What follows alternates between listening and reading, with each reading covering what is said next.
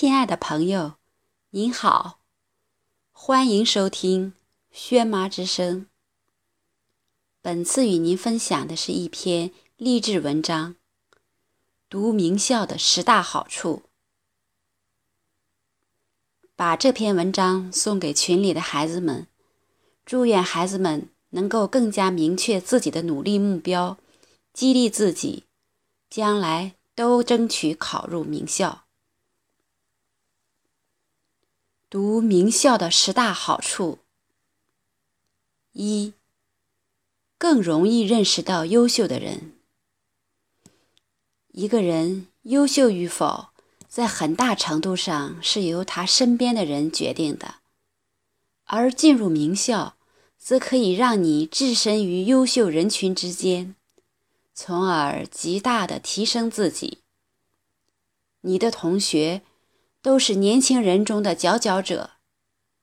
他们有激情、有活力、有创意，爱挑战，可以让你在一个充充分竞争的环境里迅速成长。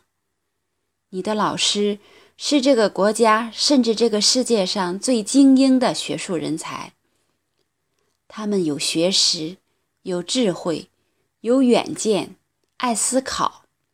能够在你的成长阶段带给你足够多的启发和指导。我自己的成长很大程度上是由周围优秀的人推动的，他们的存在始终会给我一种强大的压力。对他们的感觉刚开始可以总结为羡慕、嫉妒、恨，之后就转变成支持而后勇。如果没有这些压力，没有他们的存在，自己极有可能已经被惰性拉入了无底的深渊。二，更好的塑造自己的品格。取法于上，仅得其中；取法于中，不免为下。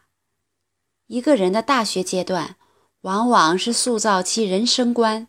价值观的关键阶段，确定什么样的参照系对于其良好品质的培养会起到至关重要的作用。在名校里接触大师的机会多，真正的大师都是人格高尚、做人谦卑、行事严谨之人。与大师共同共处时间长了。耳濡目染，身上自然也会有些大师气质。这种品格的塑造一旦成型，将会使学生终生受益。此外，过于相信权威，就会丧失自己的判断力。而在名校里浸泡的时间长了，见的权威多了，听过的批判权威的声音多了。就自然不会那么容易产生权威迷信综合症，从而使自己建立起独立思考和批判思考的能力。三，更容易开阔眼界。美国弗吉尼亚大学有一个海上学期课程，报名参加这个项目的学生，可以在短短一百天的时间里。乘船从美国出发，到欧洲、亚洲、非洲和南美洲的十几个国家考察，与当地知名大学、企业交流，充分了解世界各主要国家的风土人情、风俗习惯，极大的开拓了学生的视野。这在普通学校是不可想象的。此外，名校里。诺贝尔奖得主、各国政要、商界领袖争相登场，许多人一辈子也难以见上一面的风云人物，名校的学生却可以很轻松地得到与其面对面沟通的机会。相信每一个名校学生都有为晚上究竟听哪个名人讲座而苦恼的经历。我们常说，一个人的成功一定要达到。读万卷书，行万里路，阅人无数和高人指路，而这几点在名校里可以完美的结合在一起。四，更容易受到社会的尊重。从古至今，人们对于知识和人才的尊重从来没有减少过。名校学生因为被贴上了知识和人才的标签儿，所以受到大众的尊重就不足为奇了。在个人成长的过程中，能否得到别人的尊重和认可是核心动力之一。受到别人尊重的人，更容易具备自信和乐观的心态，做事也更有积极性。美国前国务卿基辛格本科在哈佛大学读的，以本科大学的名义向世界各国的政要发信，邀请他们参加由他组织的一个国际会议。发了以后，居然有十八个国家的政府首脑或政要。回信表示愿意参加。基辛格在学校里的时候，至少组织过三次这样的会议。本科毕业之前，已经被好几个较小的国家聘为总统国际关系顾问。基辛格能够做成这些事情，除了预期卓越的组织管理能力相关外，最核心的恐怕还是哈佛大学的国际声望。别人尊重哈佛大学，自然会爱屋及乌的对其学生表示敬意。五，更多的深造机会。对于在读本科生而言，名校学生身份更容易让你进一步深造方面占据优势。哈佛大学、MIT 的研究生中。大约百分之五十是在本校读的本科，而另外百分之五十中有许多都是在别的名校读过来的本科。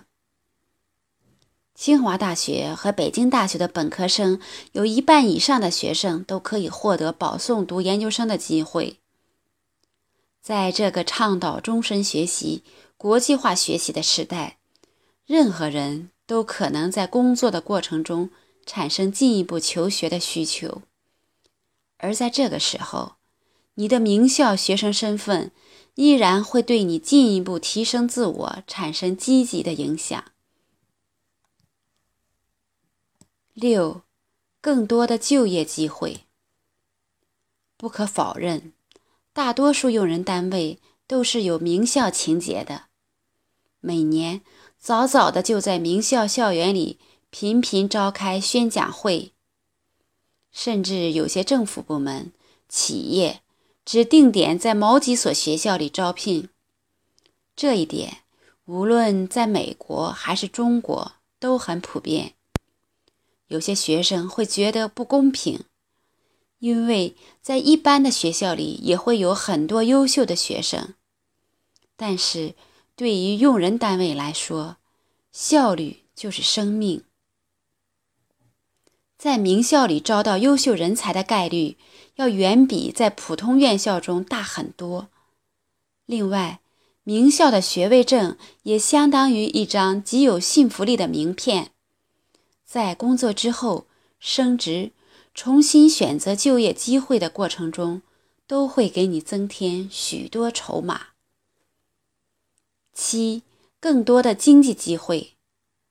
哈佛大学等常青藤盟校在学生录取过程中不会考虑学生家里的经济状况。如果决定录取，并且所录取的学生家庭年收入在六万美元以下，学校就会为其提供全额奖学金，涵盖在校读书、生活的一切费用。在国内上名校得到奖学金、助学金的概率也要比普通学校学生大很多。甚至在大学生助学贷款这种公益资助项目审批时，名校学生都享有普通大学学生无法企及的优先权。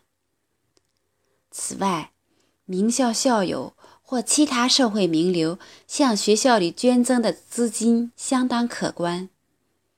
无论是你想读书、创业，或是做活动拉赞助，身边都会有很多资源。而在毕业之后，名校学生在平均薪酬、涨薪速度，甚至是创业时投资人给予的投资额度等方面，都会占有优势。八，更多的校友资源。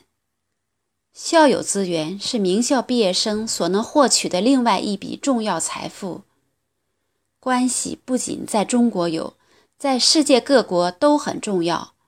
人们对于和自己相似点较多的人会产生一种天然的亲近感，而同学这个身份无形中可以将两个人的距离迅速拉近。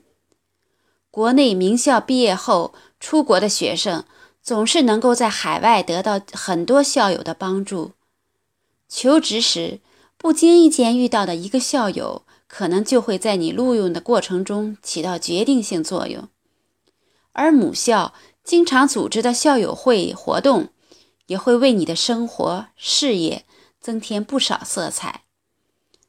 在人际交往愈加频繁和重要的今天，校友网络无疑会成为你前行的助力器。九，更多前行的动力。从你进入名校的那一天起。别人对你的期望值就会马上提高，因为大众既然给了你足够的尊重，也就希望你做事符合他们的期待。清华大学的学生入学后都会听老师讲这样一段话：清华人即使扫厕所，也要比别人扫得干净。在社会和老师的反复刺激下。名校学生就会时常对自己进行心理暗示，告诉自己做事情一定要力求完美，不得有任何松懈或者敷衍了事的心态。有了这种习惯，任何人成功的可能性都会显著提升。所以，名校在给了你一道光环的同时，还给你加了一个紧箍咒：要想不痛苦。就只有激励自己不断进步，一往无前。十，更容易实现自我。将以上的九点加在一起之后，名校学生在社会上实现自我价值的可能性就大大增加了。名校学生有能力并且愿意去接受来自于各方面的挑战。社会大众也更愿意给名校学生更多的机会和信任，所以在学界、政界和商界的领袖人群里，到处可见名校学生的身影。例如，我国九位国家最高领导人中有四位毕业于清华大学和北京大学。美国最高法院目前的九名大法官中有八位毕业于常青藤盟校，名校学生已经无可辩驳的优势占据了社会的核心位置。有人说是名校成就了他的学生，也有人说是名校学生成就了名校。